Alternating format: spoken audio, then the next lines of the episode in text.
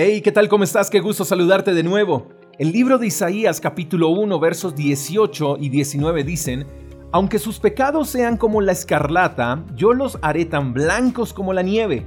Aunque sean rojos como el carmesí, yo los haré tan blancos como la lana, y si me obedecen tendrán provisión en abundancia.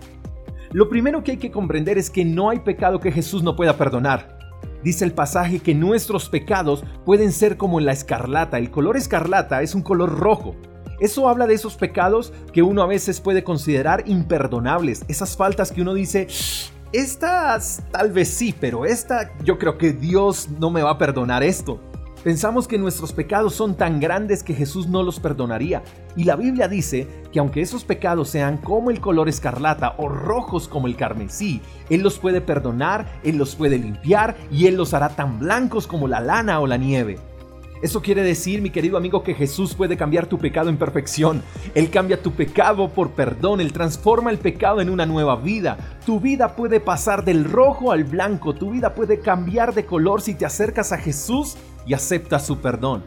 Y hay un adicional especial, y es que si obedecemos su palabra, tendremos provisión, y provisión en abundancia. O sea, Dios no bendice a medias, sus bendiciones son completas y plenas. Las bendiciones de Dios son tan abundantes que cuando obedecemos su palabra no tenemos que andar rebuscando favores ni bendiciones porque Él da y da en abundancia. Entonces nuestra tarea es renunciar a la idea de que hay ciertos pecados que Jesús no puede perdonar, porque Él los perdona todos. Él cambia nuestro pecado por misericordia y nuestra obediencia produce bendiciones en abundancia. Vivamos como hijos perdonados y no como hijos avergonzados por el pecado. Tenemos un Padre que nos ama y tanto su perdón como su provisión no escasean. Espero que tengas un lindo día. Te mando un fuerte abrazo. Hasta la próxima. Chao, chao. Gracias por escuchar el devocional de Freedom Church con el pastor J. Echeverry.